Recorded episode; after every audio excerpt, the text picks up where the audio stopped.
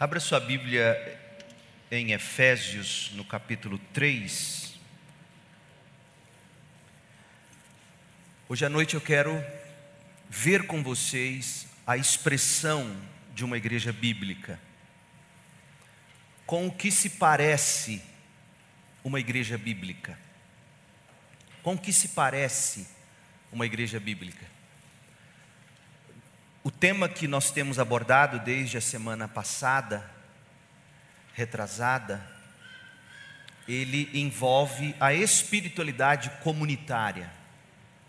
Nós estamos acostumados a ouvir sobre a fé cristã coisas ou tópicos ou assuntos importantes, imprescindíveis, mas relacionados apenas à nossa espiritualidade pessoal. O que nós temos tratado, o assunto igreja, tem a ver com a nossa espiritualidade comunitária, congregacional, porque o cristão, ele depende da igreja. Ele vive plantado na casa do Senhor, como diz o texto bíblico. E, e, nós temos buscado extrair da Bíblia ou capturar na Bíblia um print da igreja, uma imagem em alta resolução do que significa ser uma igreja bíblica. É isso que nós temos feito. Porque quando você entende o que é uma igreja bíblica, e quando você encontra uma igreja bíblica, e quando você se insere nessa igreja bíblica, a sua vida, neste corpo, como veremos, você se desenvolve, você, como um membro, não se atrofia, você cresce e você frutifica, e você cumpre o propósito para o qual Deus de fato o criou. Portanto, esta série de mensagens, o print da igreja, tem a ver com a nossa espiritualidade, com a sua espiritualidade, com a sua vida cristã, da perspectiva comunitária. Efésios capítulo 3, de 10 a 11, Paulo escreveu assim: O plano de Deus era mostrar a todos os governantes e autoridades nos domínios celestiais, por meio da igreja, as muitas formas da sabedoria divina. Veja o plano de Deus para a igreja como como vitrine, como reflexo de sua sabedoria. Esse era seu propósito eterno. Era por quê? Porque a igreja já veio à luz quando Paulo escreveu essa carta. Então veja que a igreja no plano de Deus não é uma, um novo plano, não é um parêntese, não é que Deus começou com Israel, deu errado e agora ele teve que ir partir para a igreja. Antes da fundação do mundo, antes de existir a minha família, a sua família na, na mente de Deus, existia na mente de Deus a igreja. A igreja é o propósito eterno de Deus para Deus demonstrar por meio dela as muitas formas da sabedoria divina. Propósito eterno este, verso 11, que Deus realizou por meio de Cristo Jesus, nosso Senhor. Esta é a palavra de Deus.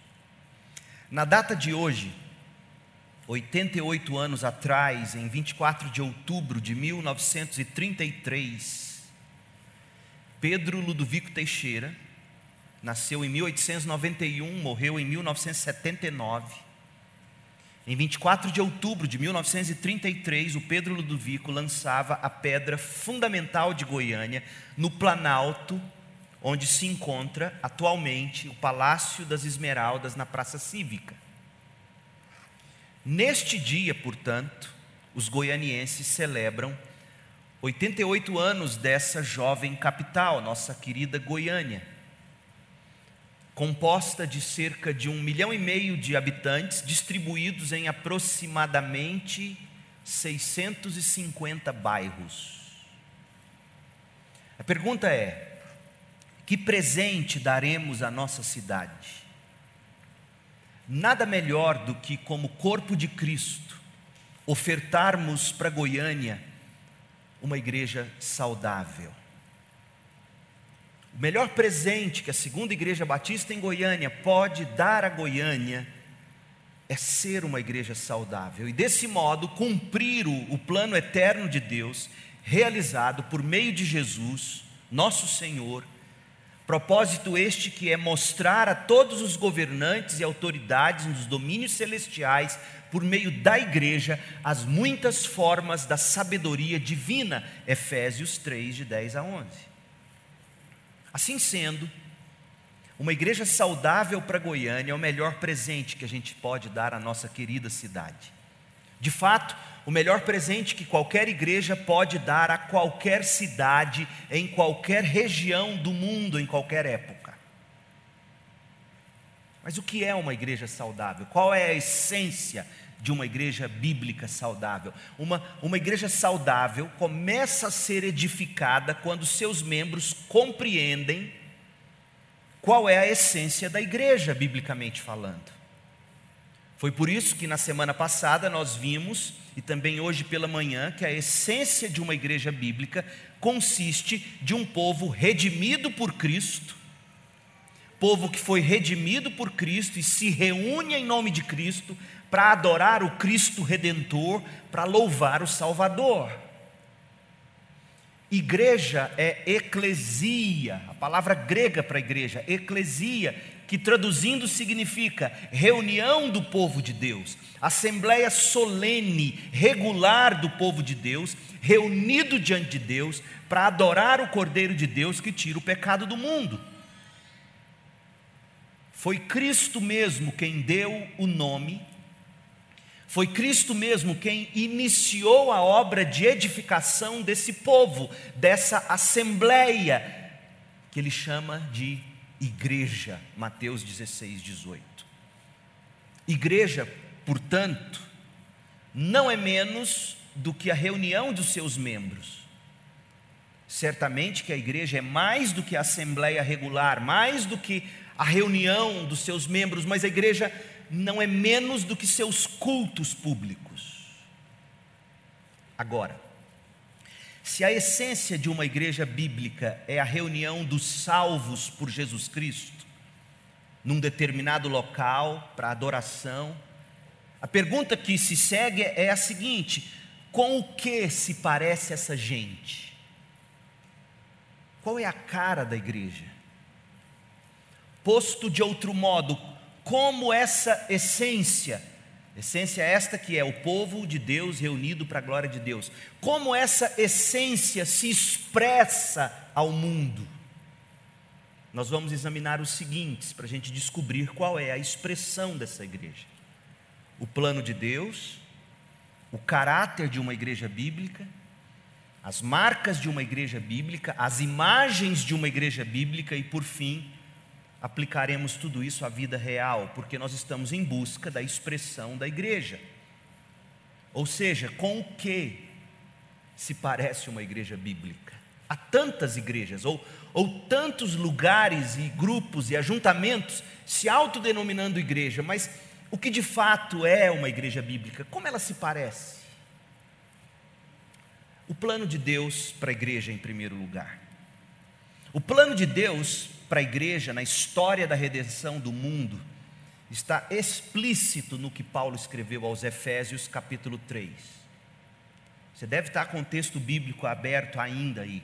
Efésios 3, 10, quando Paulo diz que o plano de Deus era mostrar a todos os governantes, autoridades e domínios do mundo celestial, por meio da igreja, a sua múltipla sabedoria. E no verso 11, esse era o propósito eterno que ele realizou por meio de Jesus Cristo, nosso Senhor. E no verso 20: toda a glória seja a Deus, que por seu grandioso poder, que atua em nós, é capaz de realizar infinitamente mais do que poderíamos pedir ou imaginar. A esse Deus seja a glória na igreja e em Cristo Jesus por todas as gerações, para todos sempre. Amém. A igreja existirá eternamente. Você se deu conta disso? A igreja existirá eternamente, porque eternamente haverá um povo redimido diante do trono do Cordeiro, adorando-o por toda a eternidade. Então a igreja não é um parênteses, a igreja não é um acessório, a igreja é o plano de Deus para o mundo e para a sua vida, para o mundo e para a nossa vida. Sendo assim, Deixe-me resumir para você a história desse plano de Deus. A história do plano de Deus, que é exibir a glória dele através da igreja, esse, esse plano ou esse drama, ele se desenrolou em seis atos: a criação, a queda, a nação de Israel, o redentor, a nova humanidade que é a igreja e a glória de Deus. Eu quero, eu quero rapidamente caminhar por essa história para você enxergar que a igreja não é um parênteses. O Israel geopolítico não tem o valor que a igreja tem. Observe comigo. A criação é o primeiro ato de Deus na história. Deus criou todas as coisas para a sua glória. E neste propósito ele nos fez a sua imagem, conforme a sua semelhança, e nos colocou na terra como seus representantes. Gênesis 1, Gênesis 2. Segundo ato, a queda. Adão e Eva nossos representantes legais, nossos representantes federais, eles decidiram que não seguiriam a regra de Deus e desse modo não representariam Deus e eles caíram no pecado. Gênesis 3. E ao cair no pecado, a imagem que o ser humano agora reflete de Deus em seu estado natural é uma imagem distorcida. Terceiro ato de Deus, a nação de Israel. Deus, em sua misericórdia, ele tinha um plano para salvar e para usar um grupo de pessoas. Uma nação, Israel. Nação que foi iniciada com Abrão, para cumprir o propósito original para a criação, que é exibir a glória de Deus. E aí você lê, abre em Êxodo 4, 23. Em Êxodo 4, 23, Deus chama a nação de Israel, ouça bem, de meu filho. Meu filho, Israel é chamado de meu filho, nascido para adorar a Deus. E por que Deus chama Israel de meu filho? Dentre tantas coisas, porque os filhos se parecem com os pais. Os filhos refletem a imagem de seus pais. Os filhos recebem o carinho, o cuidado, a proteção, a nutrição, a direção dos pais, mas os filhos refletem a imagem dos pais. Esse era o propósito de Deus para Israel. E aí Deus entrega para Israel os dez mandamentos e toda a lei que Deus entrega a esse filho estão vinculados à imagem que esse filho tem que que refletir para as nações. Os mandamentos de Deus, a lei de Deus, nada mais é do que o caráter santo de Deus, e na medida em que Israel vivesse isso e praticasse isso, Israel refletiria para as nações o reflexo de Deus. E aí em Êxodo 20, veja Êxodo 20, verso 2. O Senhor, depois de ter libertado o povo do Egito, o Senhor os chama para entregar-lhes as leis, os dez mandamentos, e no Êxodo 20, verso 2, nós lemos: Eu sou o Senhor seu Deus, que o libertou da terra do Egito, onde você era escravo, não tenha outros deuses além de mim, não reflita a imagem de outros deuses. Em outras palavras, viva e haja de forma a refletir o meu caráter. Eu sou Deus, não há outro. E se esse filho, Israel, adorasse outro ídolo ou imagem, como diz Êxodo 20, verso 4, e deixasse de exibir a imagem e a glória de Deus, esse filho seria expulso da terra. E o que nós vimos na história de Israel no Antigo Testamento foi exatamente o que aconteceu. Esse povo tomou posse de Canaã, viveu ali a trancos e barrancos, pecando, não refletindo a glória de Deus, até que definitivamente, depois da Babilônia e quando o povo retorna da Babilônia, Israel nunca mais teve um rei. Israel perdeu seu privilégio. Vem o redentor, o quarto ato. O Evangelho de Mateus abre o novo capítulo da história de Deus, dizendo que Ele é o Rei dos judeus. Os judeus perderam seu rei na Babilônia e nunca mais o recobraram. E quando vem o Messias, Jesus em Mateus é o Rei, é aquele que recebeu toda a autoridade no céu e na terra. E esse Rei envia os seus súditos, envia os seus discípulos em missões para que façam discípulos. Se você ler o Evangelho de Mateus, que é o primeiro evangelho, é o que abre o Novo Testamento, você vai ver que Jesus ele vem, ele é batizado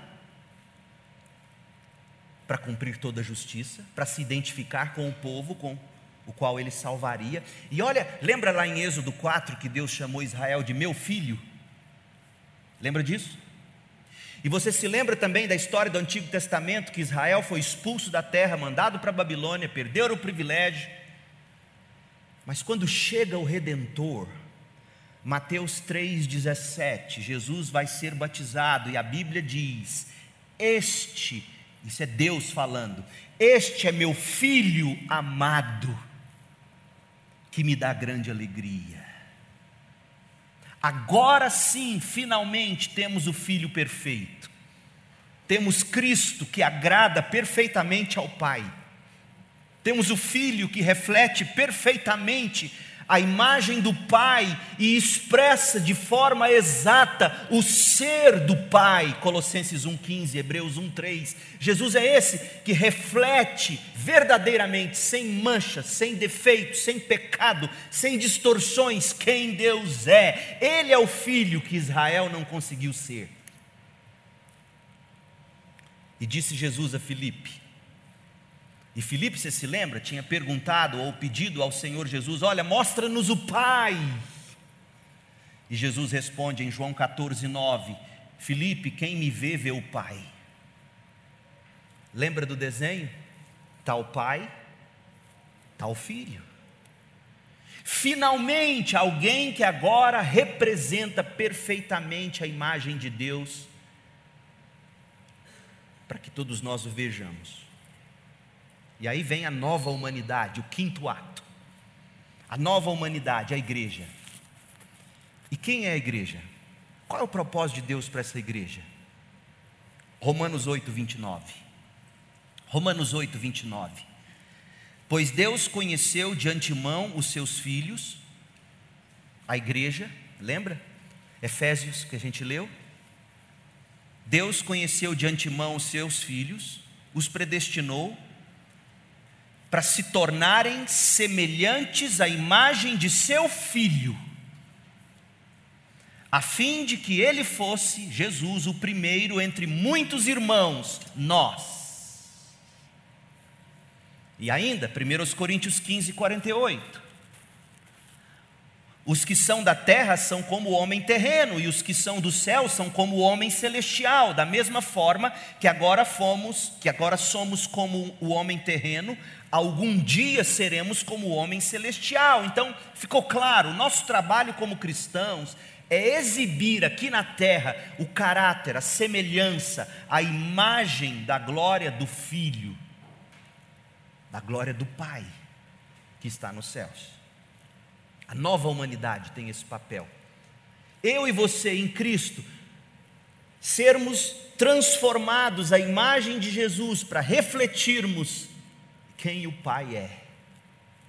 E o último ato, a glória.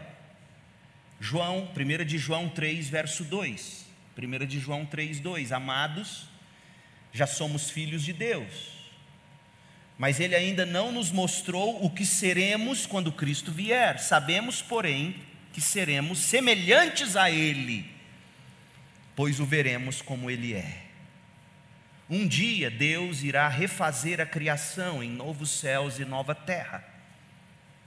A cidade onde Deus habita com o homem descerá do céu e seremos como espelhos perfeitos, refletindo Sua imagem para sempre e sempre. Enquanto isso, essa bendita esperança nos faz viver de um modo a já refletir a glória de Cristo. 1 de João 3, verso 3. E todos que têm essa esperança, essa esperança de que Cristo virá nos buscar, de que esse novo céu e essa nova terra serão estabelecidos para essa nova humanidade em Cristo. Nós que temos essa esperança, 1 de João 3, 3 diz que nós nos mantemos puros, santos, como Ele é santo. É desse modo, portanto, que Deus recebe a glória, como Paulo escreveu em Efésios 3, 21. É desse modo que Deus recebe a glória na igreja e em Cristo Jesus, por todas as gerações e para sempre. Então, esse é o resumo da história da redenção a descrição do papel da igreja no plano de Deus, no mundo, para hoje, para sempre. Esse é o papel da igreja na era pré-pandemia, na pandemia e pós-pandemia. Deus criou a humanidade para exibir a excelência de quem Deus é, glorioso. Adão e Eva pecaram e nós então agora refletimos de modo distorcido a imagem de Deus em nosso estado natural Deus escolhe Israel, Deus forma a nação, chama a nação de filho, esse filho fracassa até que vem o verdadeiro filho eterno de Deus, e ele nos chama, e ele nos salva, e ele nos santifica, e ele nos inclui num só corpo que é a igreja, para que a gente agora reflita essa imagem. E a gente, vivendo pela bendita esperança da glória de Deus, a gente procura ser santo como Deus é santo. Não trate a igreja como um acessório, porque Deus, quando pensou em mim e quando pensou em você para nos salvar, Ele pensou em nós na igreja, no seu povo. Não é bom que o homem esteja só, porque Deus é trino, é comunitário. O caráter da igreja Segunda coisa que eu quero ver com você, o caráter da igreja. Refletir a glória de Deus no mundo, refletir o caráter do próprio Deus, conforme já foi visto. Mas de modo prático, o que, que significa refletir o caráter de Deus? Rapidamente a história de um dos principais concílios da igreja cristã o concílio que foi realizado na cidade de Constantinopla, atual Istambul, na Turquia, no ano 381 depois de Cristo. Naquele concílio, os cristãos adotaram a expressão de fé ou o credo niceno constantinopolitano. Niceno, porque ele começou a ser elaborado na cidade de Niceia e agora ele é finalizado na cidade de Constantinopla. Representantes da igreja do mundo inteiro, era como se tivesse sido uma grande convenção das igrejas cristãs, reunidos para reafirmarem alguns pontos essenciais da nossa fé. E eles afirmaram que os cristãos creem numa igreja que é única, santa, universal ou católica, a gente não usa o nome católico para não confundir com o catolicismo romano, mas o, o termo católico vem do grego e do latim, significa exatamente isso, universal, mas também tem problema usar esse termo. Mas a igreja é única, ela é santa, católica barra universal batista e é apostólica. Agora, para que tanto nome assim, pastor? O que, que isso tem a ver? Esses quatro adjetivos, essas quatro marcas têm sido usadas historicamente para resumir o ensino bíblico sobre a igreja. Sabe por que, que eles chamam a igreja de única? Porque Deus é trino em unidade. Deus é três em um, um em três. Sabe por que, que a igreja é santa? Porque Deus é santo. Sabe por que, que, a igreja é universal? Porque o Senhor Deus é o Rei das nações e Ele tem gente de todos os povos, tribos e nações na sua igreja. E a igreja é apostólica, Porque ela se fundamenta na verdade dos apóstolos. Esse é o caráter de uma igreja bíblica. Ela é única, ela é santa, ela é universal ou católica e ela é apostólica. Então não tenha medo de dizer que nós cristãos somos católicos. Nós somos católicos, no sentido de universal. Nós não somos católicos romanos. Está claro? Nós somos católicos apostólicos. Não somos católicos apostólicos romanos. Não deixe o medo de se identificar com o catolicismo romano roubar de você a grande herança da tradição católico-cristã. Porque nós somos sim apostólicos. Nós estamos sim espalhados por toda a terra. Nós somos sim santos e vivemos numa única igreja. Agora, desembrulhando isso um pouquinho, o que, que significa na prática? A igreja é única.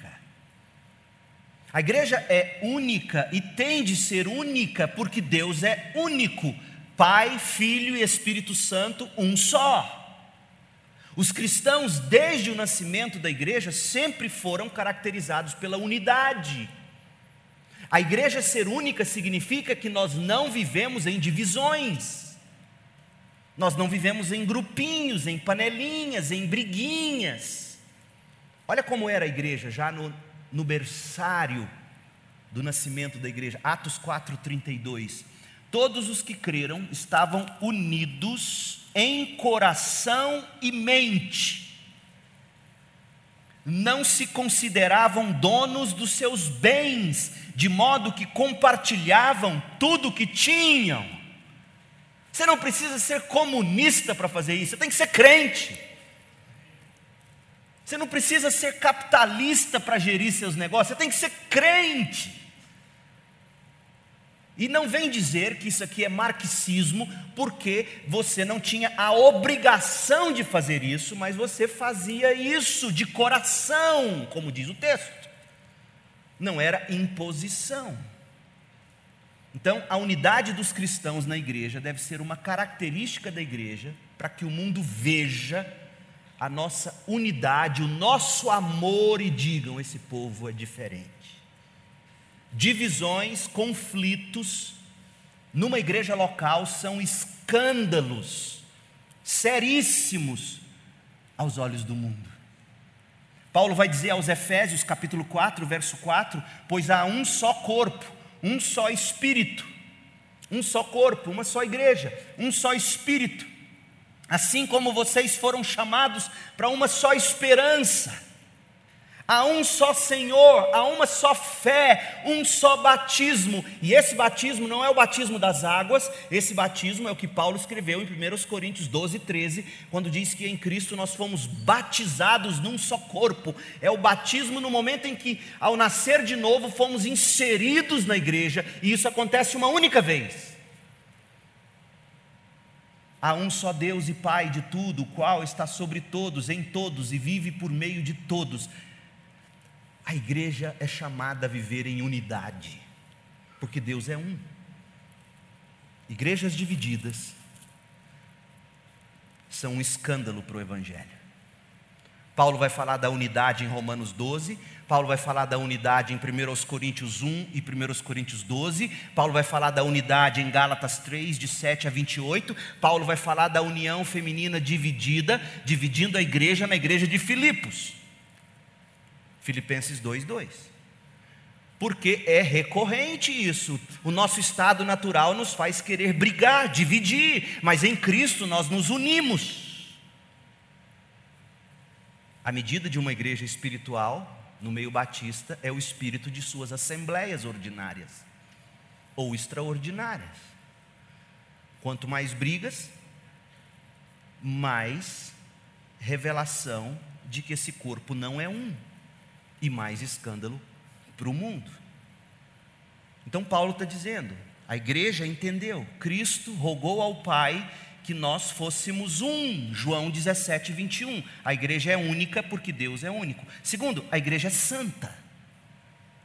A igreja é santa porque Deus é santo. A igreja é santa porque 1 Coríntios 1, 2 diz que Deus nos santificou por meio de Jesus Cristo. E ser santos em Cristo Jesus significa duas coisas. Primeiro, nós fugimos do pecado, nós não nos contaminamos com o pecado, nós não somos dados ao pecado, nós pecamos porque ainda lutamos com o pecado em nós, mas nós não somos dados ao pecado. E nós vivemos em santidade porque Deus é santo. Mas ser santificado em Cristo significa também ser separado para uma obra especial. Nós somos utensílios separados pelo próprio Deus para sermos usados por Deus na obra de Deus. Isso significa uma igreja santa, é uma igreja que é distinta do mundo em relação ao, ao, pecado e é uma igreja que se dedica a servir, buscando salvar o perdido. Essa é a igreja, esse é o caráter dessa igreja. Ela é santa nesse sentido, ela é única, ela é santa ela está sendo santificada, e a imagem é lindíssima, e aqui eu repito de novo e de novo, para todo mundo entender: a primeira instituição na mente de Deus não foi a família, foi a igreja.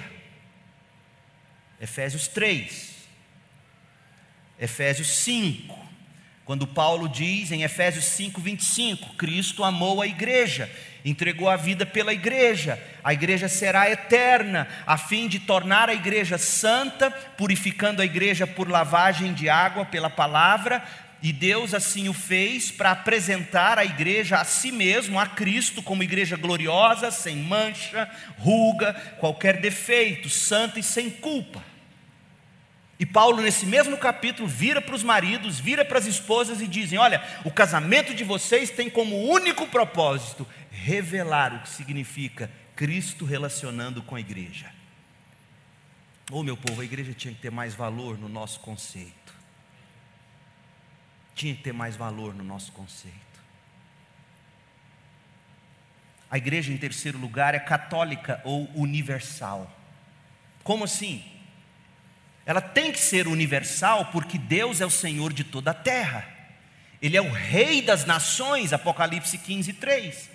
A igreja é universal porque se estende através do tempo e através do espaço.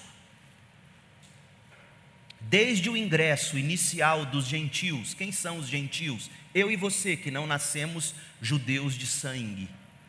Desde que a igreja começou a receber aqueles que não são judeus de sangue na igreja, lá do século I, a igreja tem obedecido ao mandato de Cristo de pregar o Evangelho e fazer discípulos de todas as nações, para que seja finalmente composta de pessoas de todas as nações. Apocalipse 5, 9.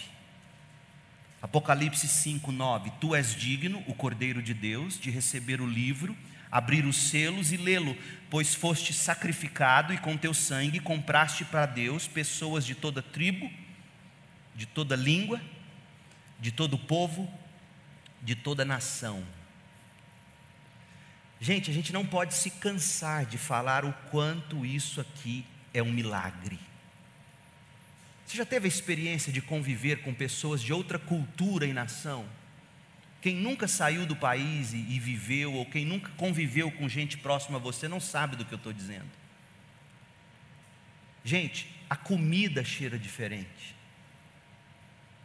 Quem é mais enjoado com a comida, então, sente o cheiro da comida do estrangeiro, não engole, não desce. É difícil conviver. Eu me lembro nos Estados Unidos, a gente chegando lá, a Cris comprando carne, olha que era primeiro mundo, carne, ela cozinhava aquelas carnes mais lindas. Quando a gente punha na boca, o sabor era outro, o jeito que é cultivado o gado. E um dia eu me lembro, ela fez um frango assado, se não me engano, e um negócio lindo, bonito, a hora que tira do forno, o cheiro, o gosto, ela começou a chorar. Eu não sei cozinhar mais. A gente recebe um morador de Palau, uma das ilhas lá próximos do Japão. Ela fez uma bendita comida goiana, não lembro o que foi, não lembro se foi feijoada, não sei o que foi. E esse palauense, o Heflin, ele come, come, come, come, termina de comer, estufa o barrigão e solta o arroto. Desculpa, é porque é o jeito de eu falar obrigado, estava muito bom. Conviver com gente de outra cultura, tribo, língua e nação é bonito só em filme e nos papéis. É duro. Choque cultural, diferenças, brigas, conflitos. A igreja é o laboratório, é a vitrine, é o que o mundo enxerga. O mundo olha para nós e vê a possibilidade de ver gerações de diferentes idades, diferentes gostos, diferentes tipos, unidos, tendo um único tesouro em comum: o Cordeiro que o salvou. A igreja tem que ensinar ao mundo como as minorias são tratadas ou como elas convivem, até porque a igreja é a maior de todas as minorias nesse mundo. É aqui que a gente sabe lidar com branco, amarelo, preto, cor-de-rosa, azul, com todas as cores. É aqui que os pecados são confrontados em amor, essa igreja universal, católica, que se espalha por toda a terra e, e, que temos aqui nessa congregação local chamada Segunda Igreja Batista em Goiânia, um recorte, um pequeno recorte do que é gente tão diferente vivendo junto em unidade. Então a igreja é única, ela é santa, ela é universal. Em terceiro lugar, ela é apostólica. Quanto mais diferenças e quanto mais unidade, mais a igreja revela o poder do Evangelho, gente. Por isso eu sou absolutamente contra, biblicamente falando, uma igreja que se propõe a nascer grupos que se propõem a organizar igreja tendo foco específico num determinado recorte da sociedade. Isso não é neotestamentário. Paulo não mandou ninguém entrar, Jesus não mandou ninguém sair pregando o evangelho e escolher o grupo alvo. Não existe isso. Basta você olhar para o trono do Cordeiro e ver que tipo é a igreja. Ela é universal, santa, única apostólica. O que, significa ser apostólica? Significa que a Bíblia é o fundamento da igreja. Bíblia que nos foi entregue por meio dos apóstolos e dos profetas. Efésios 2:20. Nós estamos edificados sobre o fundamento dos apóstolos e profetas, sendo ele mesmo Cristo Jesus o fundamento, a pedra angular. A sucessão que seguiu o contexto dessa fundação não envolve necessariamente uma transmissão de pessoa a pessoa, como os católicos romanos querem defender, mas envolve sim uma sucessão de ensino fiel da verdade bíblica expressa nas Escrituras. E desse modo, Paulo foi, para você ver que, que a fonte de autoridade não está em pessoas, não está em grupos, não está em igreja, você tem que ler Gálatas 1,8, quando Paulo disse assim: mesmo que chegue um de nós, um dos apóstolos, ou um anjo do céu, dizendo um evangelho, anunciando uma verdade que não seja a que nós já anunciamos, ele tem que ser maldito. Então, a sucessão não é necessariamente em cima de pessoas e grupos. Nós batistas, erroneamente, ao longo da história, ficamos aí dizendo: não, nós viemos desde João Batista, nós temos uma linha de. Não, não existe, historicamente não se prova isso. E o batista que defende isso, é, ele não está percebendo, não, mas ele está quase católico, achando que a autoridade de uma igreja batista está no fato de que a gente tem uma sucessão pura. Oh, meu povo, não existe isso historicamente. O valor de uma igreja batista não está na sua sucessão pura desde João Batista. Está no fato de que a igreja batista se fundamenta na Bíblia como sua única regra de fé e prática. Então nós não temos apóstolos sobre nós, nós não temos profetas sobre nós, nós não temos arquidioceses sobre nós, presbitérios sobre nós, nós não temos nada disso. O que nós temos sobre nós é Cristo reinando com o cetro da Sua palavra. É isso que nos torna uma igreja bíblica, apostólica. Nós não dependemos do nome de alguém que se diz apóstolo, ou grande profeta, ou grande iluminado enviado de Deus, nós temos a palavra de Deus. Edmund Clowney, ele, ele expressou bem quando ele diz assim: comprometer a autoridade da Bíblia é destruir o fundamento apostólico da igreja. Você destrói o fundamento de uma igreja quando você destrói a autoridade da Bíblia, quando você diz que a Bíblia não tem autoridade final, quando você diz que a Bíblia tem erros, quando você diz que a Bíblia não é suficiente, quando você começa a fazer isso com a Bíblia, você está detonando, minando o fundamento, as estruturas de uma igreja. O que torna uma igreja igreja é o fundamento apostólico, a Bíblia Sagrada. Robert Raymond, ele contribuiu dizendo assim: assim como, isso aqui é bonito, preste atenção, assim como a verdadeira descendência de Abraão são aqueles que andam na fé, sem consideração de sucessão sanguínea, não é isso? Quem são os verdadeiros filhos de Abraão? Os que nasceram da fé em Cristo Jesus. O verdadeiro descendente de Abraão não é quem tem sangue de Abraão, é quem tem sangue de Cristo não é? Então, desse modo, também a igreja apostólica é aquela que anda na fé dos apóstolos, sem considerar questões de sucessão ininterrupta por parte de homens. Ah, mas a linhagem de vocês não é a mais pura. Nós não somos povo que seguia por pedigree. Aliás, o nosso pedigree é as Escrituras.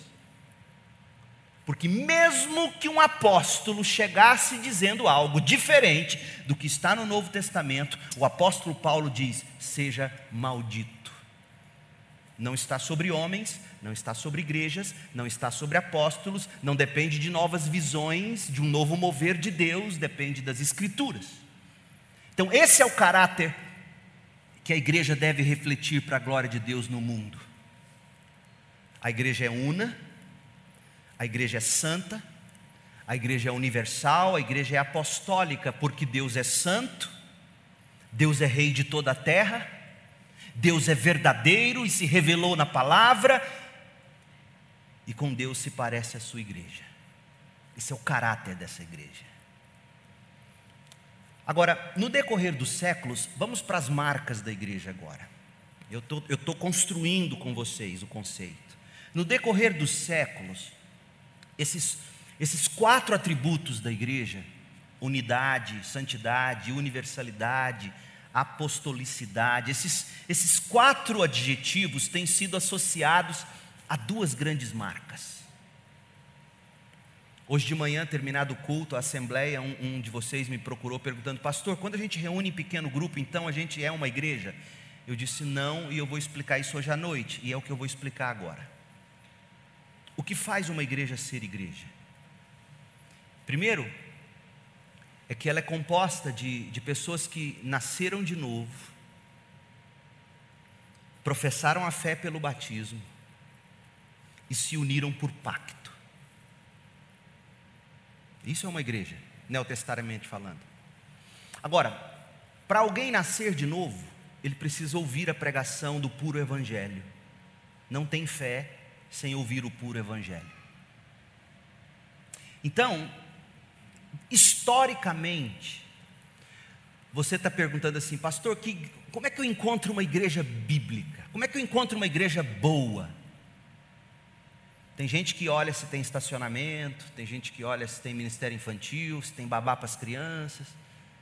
Como é que você escolhe uma igreja? Duas coisas historicamente a pregação correta da palavra de Deus e a administração correta do batismo e da ceia. A pregação correta da palavra de Deus e a administração correta do batismo e da ceia. E eu vou explicar por quê. Por que, que essas duas coisas definem uma igreja? A linguagem de marcas é a expressão clássica usada para se considerar aquelas características que distinguem uma igreja verdadeira de uma falsa igreja.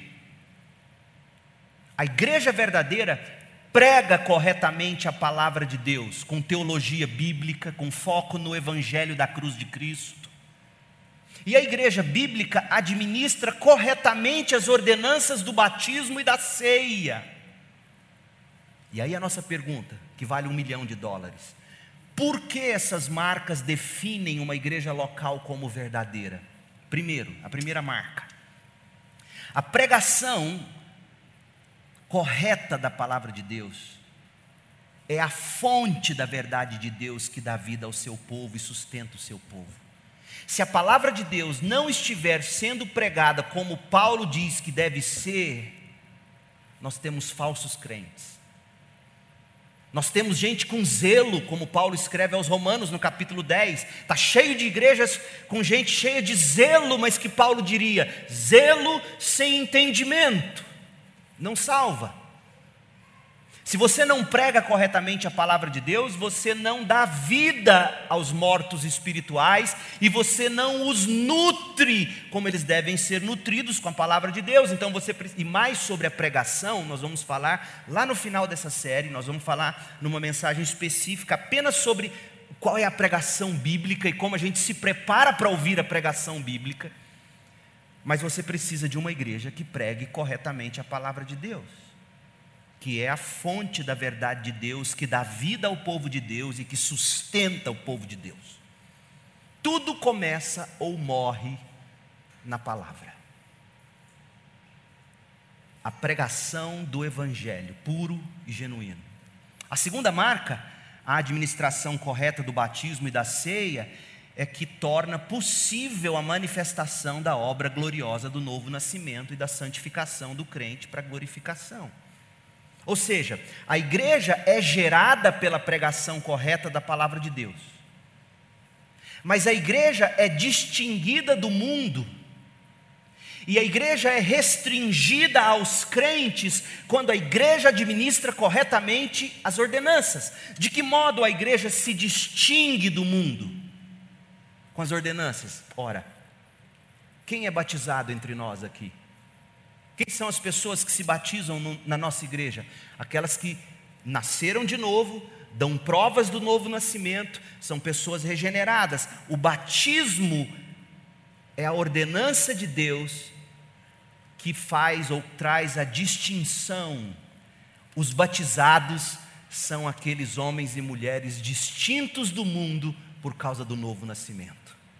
A igreja que não leva a sério suas ordenanças que batiza a torta direito, que tem no batismo apenas uma brincadeira de viagem para Israel. Vamos para Israel, aí eu batizo. Ou que batiza com qualquer outro propósito que não o de declarar ao mundo que eu morri em Cristo Jesus e fui sepultado com Ele, por isso a gente mergulha no batistério. E Estelão, vou fazer um negócio bonito. Nós vamos descer ele no dia do batismo, ele vai ficar na altura do nível do batistério, e nós vamos botar a imagem de um rio, e você vai pensar que eu estou dentro do Jordão porque nós somos batista. Então, o que, que, é isso? O que eu falei? Veja, o batismo distingue as pessoas do resto do mundo. É pelo batismo que a gente recebe o certificado público. Olha, há uma igreja que ouviu seu testemunho de fé, e pelos frutos que essa igreja enxerga na sua vida, ela tem a autoridade de, do próprio Jesus de dizer: a gente atesta que você é um dos nossos, distinto do mundo. E a ceia do Senhor, ela é restringida apenas aos crentes. Aqueles que foram batizados e sob pública profissão de fé, estão em plena comunhão na sua igreja local, porque se estão em plena comunhão, é porque estão dando sinais de que estão buscando a santificação, não são perfeitos, mas estão buscando a santificação e, portanto, são crentes. Então, presta atenção em como as ordenanças distinguem os crentes do mundo pelo batismo e como as ordenanças restringem aos crentes o viver na igreja de Cristo. Meu povo, você tem que se orgulhar de ser batista. Você tem que se orgulhar. Nós não somos perfeitos. Mas eu não enxergo outro modo mais parecido com o Novo Testamento do que o que a gente pratica. Então, em mensagens posteriores, que vão, nós vamos tratar especificamente do batismo, nós vamos tratar especificamente da ceia, numa mensagem, mas em síntese é isso. A administração errada do batismo traz para a igreja quem não é crente. E a igreja que administra a ceia para qualquer pessoa, está dizendo: entre nós não tem diferença nenhuma, Percebeu a seriedade da ceia do Senhor? Percebeu a seriedade do batismo? Então, uma igreja bíblica, ela prega corretamente a palavra de Deus e administra corretamente o batismo e a ceia do Senhor. Então, por que, que um pequeno grupo não é igreja? Eu espero que vocês estejam pregando o evangelho num pequeno grupo. Mas no pequeno grupo não se administra as ordenanças. As ordenanças é para a igreja reunida. Um pequeno grupo estuda as escrituras, compartilham as escrituras, compartilham vida, experiência, orações, intercessões. Mas num pequeno grupo a gente não batiza ninguém. Num pequeno grupo nós não servimos a ceia. Num pequeno grupo nós não temos um pacto de, de, de, de unidade como nós temos no corpo, que é a igreja local. Então, você que quer uma igreja bíblica, você precisa primeiro constatar se o evangelho que é pregado lá é o bíblico. E observar se a forma como eles administram batismo e ceia é bíblico. E historicamente, quando você não está andando segundo os padrões bíblicos, você é desligado da comunhão. Portanto, você é impedido de se sentar à mesa. Por quê? Porque quando alguém é desligado da nossa comunhão, é como se a gente estivesse dizendo: olha, nós não estamos dizendo que essa pessoa vai para o inferno, só Deus sabe. Mas nós não temos condições de atestar publicamente que o que nós enxergamos na vida dela declara que ela é crente. É esse o lance. E essa é a seriedade. E quem nos deu essa autoridade foi Jesus, Mateus 18. O último aspecto da expressão de uma igreja bíblica. Uma igreja bíblica que, que eu desejo abordar com vocês, de modo prático. Vamos, vamos recapitular para você entender o que a gente está fazendo. Essa igreja tem como propósito tornar visível no mundo a glória de Deus em Cristo e na igreja. Esse é o nosso propósito. O primeiro ponto dessa mensagem foi esse. Essa igreja que reflete no mundo a glória de Deus em Cristo Jesus, ela tem o caráter de unidade, santidade, universalidade e apostolicidade. Ela é una, santa, universal e apostólica. Essa igreja nasce da pregação do Evangelho, e ela se distingue do mundo, e ela se restringe aos crentes pela administração correta do batismo e da ceia. Agora, qual é a cara dessa igreja? O Novo Testamento, a Bíblia como um todo, nos dá mais de 90 imagens, 90 figuras ou imagens que representam a natureza da igreja, a cara que a igreja tem que ter. Por isso que eu disse que é, que é problemático você dar um nome de uma imagem dessas para uma igreja local. Porque você vai perceber que cada imagem dessas reflete um aspecto da cara da igreja. Uma imagem sozinha não reflete quem a igreja é como um todo. Não dá para definir a igreja apenas com uma imagem. Por exemplo, você vai para a Bíblia e você vê em Atos, a Bíblia é o arauto do Evangelho, a igreja, perdão. Em Isaías, a Bíblia é o servo obediente. A Bíblia também é chamada, a igreja é chamada de a noiva de Cristo, dando a ideia de que noiva, o que é a noiva?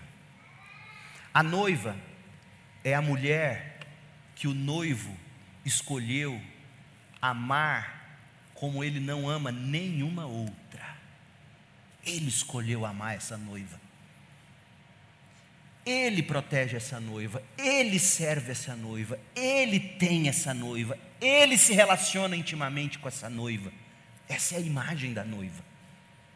A noiva, por sua vez, se mantém pura, dedicada apenas ao noivo, não tem intimidade com mais ninguém, não ama outro acima do noivo. Está vendo a ideia belíssima do que é a igreja como noiva é aquela que o noivo disse: Você é minha, e ninguém tasca. Ah, se mexer com a minha pequenininha, eu viro um bicho. E assim é Jesus. E assim é Jesus. A igreja é a noiva de Cristo, a igreja é um edifício, a igreja é um templo. Então são dezenas e dezenas de imagens, mas deixe-me destacar algumas pequenas para a gente concluir. O povo de Deus. A igreja é o povo de Deus. A igreja, como povo de Deus, faz a conexão ao Antigo Testamento e ao grande propósito de Deus de chamar e redimir para si mesmo um povo que se une na presença dele. 1 de Pedro 2, de 9 a 10. A imagem de povo de Deus substancia a natureza da igreja como povo chamado. Chamado por Deus para ser de Deus, distinta do mundo como povo de Deus, a igreja é chamada a ser santa, a ser amorosa. Como povo de Deus Pai, a igreja é chamada a ser uma família, já que temos um Pai. Como povo de Deus Filho, a igreja é chamada a ser aqueles que creem em Jesus, recebem a graça de Jesus e repartem a graça de Jesus. Como povo do, do Deus Espírito Santo, a igreja é aqueles que experimentam a comunhão de amor e de graça. Nós somos um povo. Você, cristão, não é definido individualmente. Você é definido pela Bíblia como parte de um povo. Segundo, como membro da família de Deus. A família de Deus, a igreja como uma família, significa que nós temos um relacionamento profundo, íntimo com Deus. Nós não somos pessoas meramente perdoadas, mas nós somos adotados como filhos de Deus nessa família. A igreja, como família, nos chama a tratar uns aos outros com respeito. E quando a gente pisa na bola uns com os outros, a gente olha um no olho do outro e diz: Me perdoa. A gente trata com respeito um ao outro, a gente trata com fraternidade um ao outro, a gente trata com amor um ao outro, a gente trata com pureza um ao outro. É o que Paulo diz em 1 Timóteo 5, de 1 a 2, quando Paulo está orientando Timóteo, o pastor de Éfeso, sobre como ele deveria ensinar a igreja a se relacionar uns com os outros. Os homens tratam as mulheres como irmãs, os mais velhos como pais porque nós somos uma família. E deixa eu te dizer uma coisa: nas nossas famílias de sangue, ou na nossa família de sangue, nem sempre a gente aprende a ser família. Irmão briga com irmão, vira a cara, pai e mãe abandona filho, filho abandona pai e mãe. Mas na igreja, a gente aprende a ser família de Deus e, consequentemente, a viver em família de sangue. Não pense você que é na família de sangue que você aprende a viver na família de Deus. Não é não. A igreja ensina você a viver na família de sangue. Porque na igreja você não vira a cara um para o outro. Você pede perdão, você procura saber no que você ofendeu. Nós somos família de Deus. Nós temos esse dever de tratar uns aos outros com respeito, com fraternidade, com amor, com pureza, sem cinismos, sem palavras, né, aquelas palavras onde você fica alfinetando uns aos outros, jogando indiretas. Lá na família de sangue você faz isso e isso é pecado. Mas aqui você aprende que não é assim, para você voltar lá na família de sangue e ser o que você deveria ser desde o início, e eu também. Então nós somos uma família.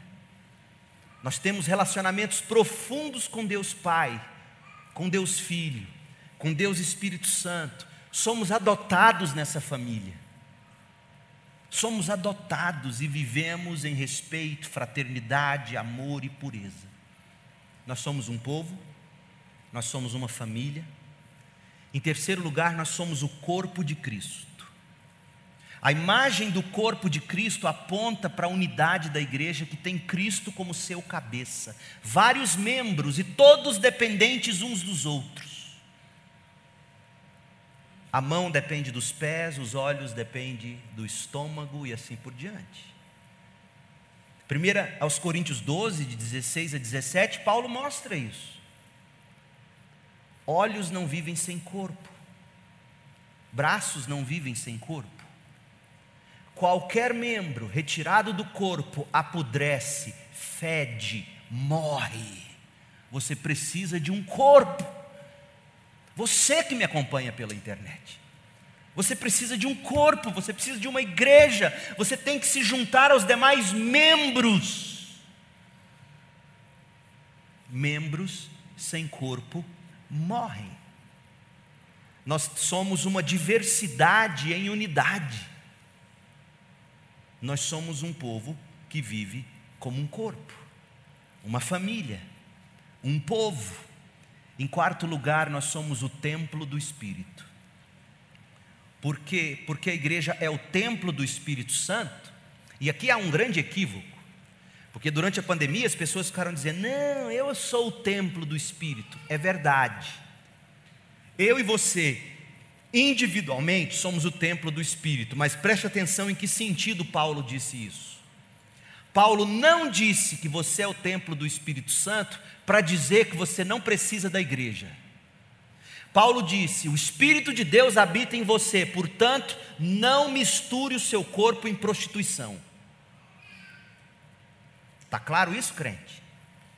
Não peque com seu corpo, o Espírito de Deus habita em você. Ele não disse que eu e você somos templo do Espírito para dizer que a gente não precisa da igreja, que ela sim, a igreja reunida, é o templo do Espírito Santo. Efésios 2, 21 a 22. Nós somos casa espiritual, compostos de pedras vivas. 1 Timóteo 3,15, 1 de Pedro 2,5.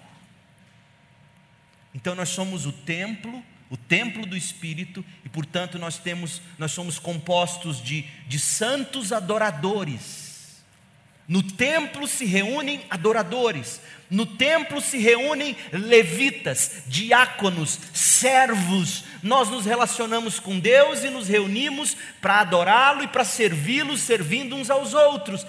Nós somos santos em serviço. Essa é a igreja. E você chega à igreja e não para ser servido, mas para servir porque todos nós somos, por assim dizer, diáconos ou levitas. Não existe essa característica mais elevada de alguém com função especial ou acima do outro. Nós dependemos, como corpo, de todos os membros. Ah, e Paulo chega a dizer, ele, ele começa a querer falar daquelas partes mais indecorosas do corpo que a gente não gosta de falar em público. Mas você entende que toda parte é, é importante, inclusive as que você mais despreza, quando você tem uma hemorroida. Aí você se lembra que todas as partes são importantes. Então, meu povo, nós somos templo do Espírito, nós somos corpo de Cristo, nós somos família de Deus, nós somos povo de Deus e, por fim, nós somos coluna e alicerce da verdade. Paulo diz isso em 1 Timóteo 3,15: a igreja do Deus vivo é a coluna e o alicerce da verdade. O que, que a coluna e o alicerce fazem nesse templo, nessa casa espiritual? A coluna e o alicerce sustentam, fazem a igreja permanecer em pé. A coluna e o alicerce dá estabilidade à igreja e ao mesmo tempo a coluna e o alicerce protege e proclama o evangelho. Você já viu aqueles prédios com colunas belíssimas? Você sabe que elas sustentam aquele prédio, ao mesmo tempo que você olha e diz: "Que coisa linda são essas colunas". Assim é a igreja. Ela é protegida pela verdade, ao mesmo tempo que ela protege e proclama a verdade ela é sustentada pela doutrina dos apóstolos, pela revelação dos profetas e dos apóstolos na Bíblia, ela é sustentada por isso, mas ao mesmo tempo ela protege a doutrina sã e ela proclama a doutrina sã, porque ela é alicerce da verdade. Então, uma igreja que só se vê como família se distorce. Uma igreja que só se vê como coluna se torna sala de aula Nós somos isso tudo ao mesmo tempo e muito mais. Faz, faz isso, ano que vem, quando você for ler a Bíblia toda em um ano, procure pelas imagens do que é o povo de Deus na Bíblia, o que é a igreja, e você vai ficar espantado. Então, qual é a cara da igreja no mundo? Deixe, deixe, deixe mostrar para você o que Pedro diria para nós. Vamos ver o que Pedro diria? Qual é a cara da segunda igreja batista em Goiânia? Com o que nós devemos parecer aí para Goiânia? Já que nós queremos ser, nós, igreja saudável, o presente para Goiânia, como é que a gente tem que, que se parecer? 1 de Pedro 2. 1 de Pedro 2, verso 4.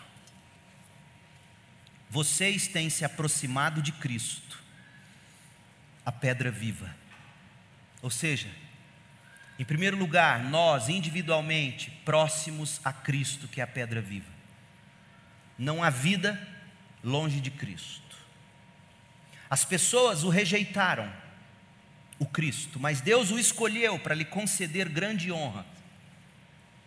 E vocês também são pedras vivas, ou seja, nós também seremos rejeitados, igreja. A maior desgraça da igreja evangélica atualmente é querer se fazer amada pelo mundo, pelos políticos. Essa é a maior desgraça da igreja evangélica. Eu espero que eu esteja sendo um falso profeta.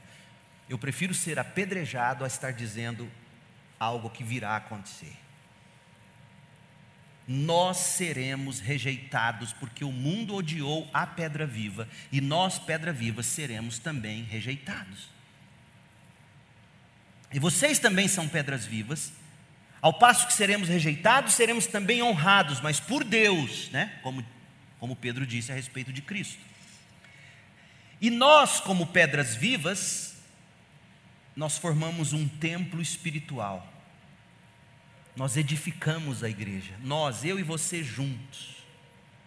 Além disso, nós somos sacerdotes santos, nós servimos, por meio de Cristo Jesus ou de Jesus Cristo, nós oferecemos sacrifícios espirituais que agradam a Deus, e quando isso é feito, o mundo é abençoado.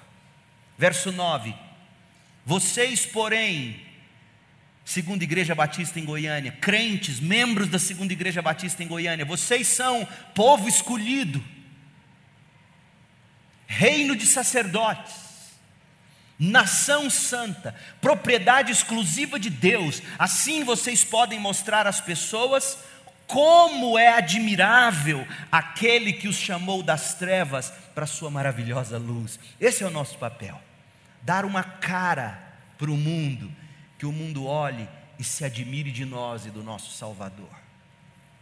Gente, quase a totalidade dos brasileiros se diz cristã. O problema é que esse cristianismo das massas não passa do que dizem ser o relacionamento do indivíduo com Deus, ou seja, o cristianismo deles é algo do tipo assim: eu e Deus e ponto final. É assim aí fora. Infelizmente é assim aí fora. E, e infelizmente para muitos dos nossos, eu e Deus, minha vida e Deus, igreja, igreja, se der, quando eu quiser, e do jeito que eu preferir. Ô oh, meu povo, esse tipo de cristianismo é uma desgraça. Porque cristianismo não é só eu e Deus. Cristianismo não é só você e dois ou três reunidos em nome dele. Sim, Jesus está presente quando dois ou três se reúnem em seu nome. Mas ele está presente de modo todo especial quando a igreja se reúne. Então, para você, igreja, não pode ser do tipo, ah, se der, quando der, se eu preferir. Igreja é essencial. A sua espiritualidade, a sua caminhada cristã depende da sua vida na igreja. Então, primeiro, a igreja é o plano de Deus para glorificar Cristo aos olhos do mundo. O caráter de Deus se reflete através da igreja que é una, santa apostólica, composta de gente de todos os tipos. Esse é o caráter de Deus que a gente reflete. E aí você, quando procura por essa igreja, una, como é que você toca nela? Como é que você descobre que ela está buscando ser uma, santa, universal e apostólica? Quando você, você ouve a pregação dela. É centrada no Evangelho, é centrada em Cristo Jesus, é centrado na cruz de Cristo, no Cristo que foi crucificado e ressuscitou, não no Cristo psicólogo, gerente, no Cristo da cruz. Você identifica a pregação dessa igreja, você observa como ela administra o batismo. Se o batismo é a tentativa dela dizer: está entrando aqui quem nasceu de novo e dá frutos de arrependimento. E aí você observa como eles administram a ceia. Olha, quem se assenta ao redor da mesa são aqueles que estão buscando a santidade em Jesus. Essa é a igreja. Aí você diz: achei.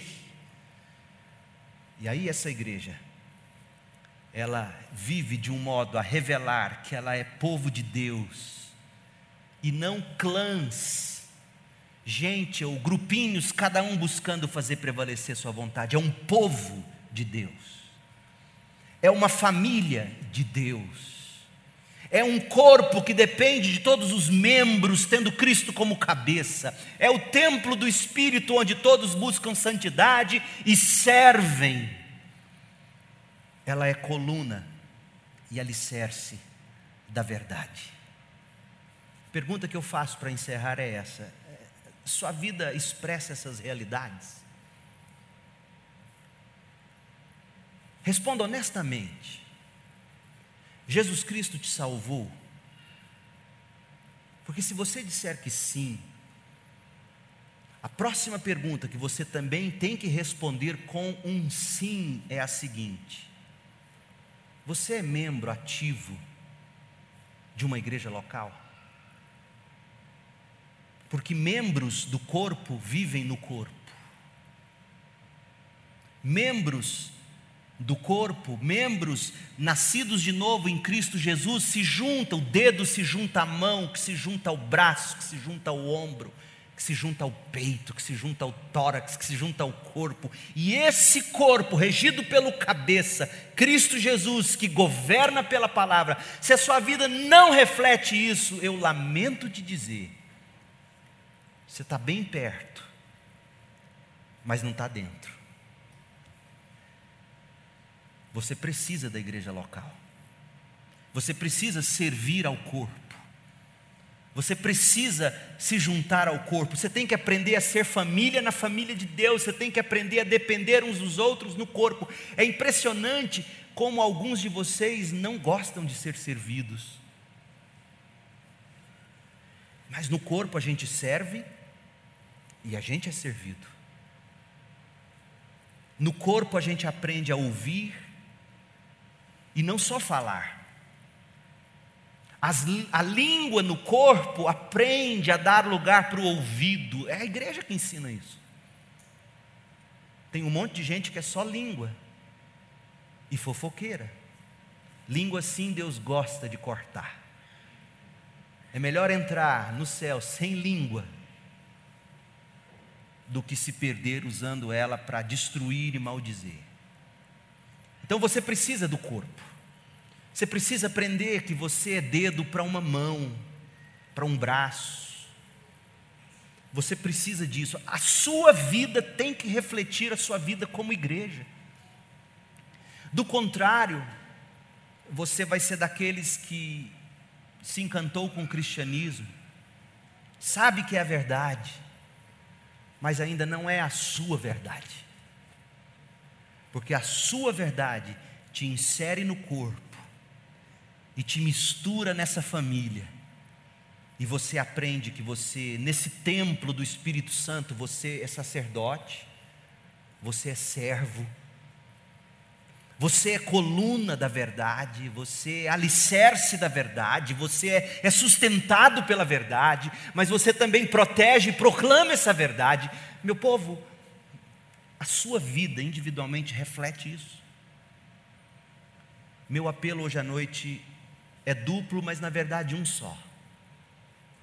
Meu apelo é: venha a Cristo e o receba como Senhor e Salvador.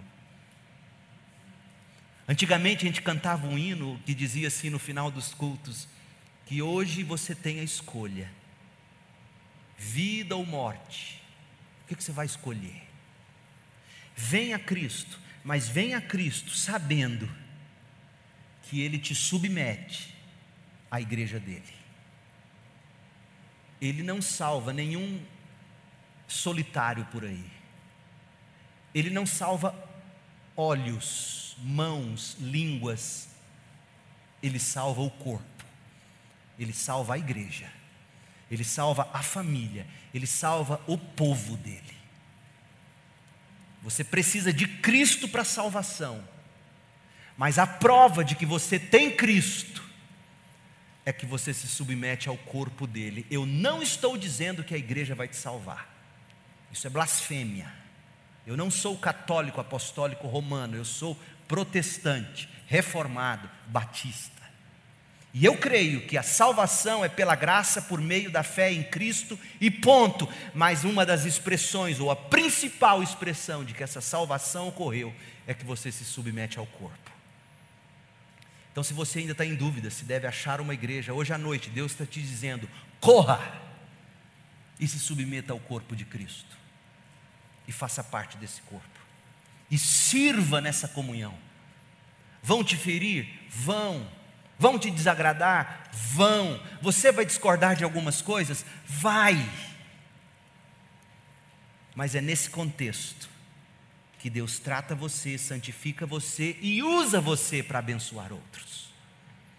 Que Deus te abençoe com graça e que você siga salgando e iluminando este mundo com o Evangelho de Jesus Cristo. Oremos. Ó Deus, em nome de Jesus, que o Senhor nos faça expressar ou dar expressão a essa igreja que o Senhor nos ajude, nos ensine, nos encha de paixão pelo teu corpo, pela tua noiva, pela tua família, pelo teu povo, pela coluna e o alicerce da verdade. O Senhor amou a igreja e se entregou por ela, para salvá-la, santificá-la, purificá-la, e assim devemos fazer também. Abençoa-nos com graça nesse sentido e salve vidas, Pai. Salve e, e convença da necessidade de se viver integrado na comunhão da igreja local, submisso ao corpo, ao cabeça, servindo uns aos outros. Ó oh Deus, o cristianismo genuíno é vivido no corpo. Ensina-nos a fazer assim para a saúde desse povo, para a glória do nome de Jesus, na igreja, para todo sempre. Amém. Que a graça do Senhor Jesus Cristo, o amor de Deus o Pai, a comunhão e as consolações do Espírito estejam sobre nós e sobre o teu povo aqui espalhado pela terra, hoje e para sempre, em nome de Jesus. Amém.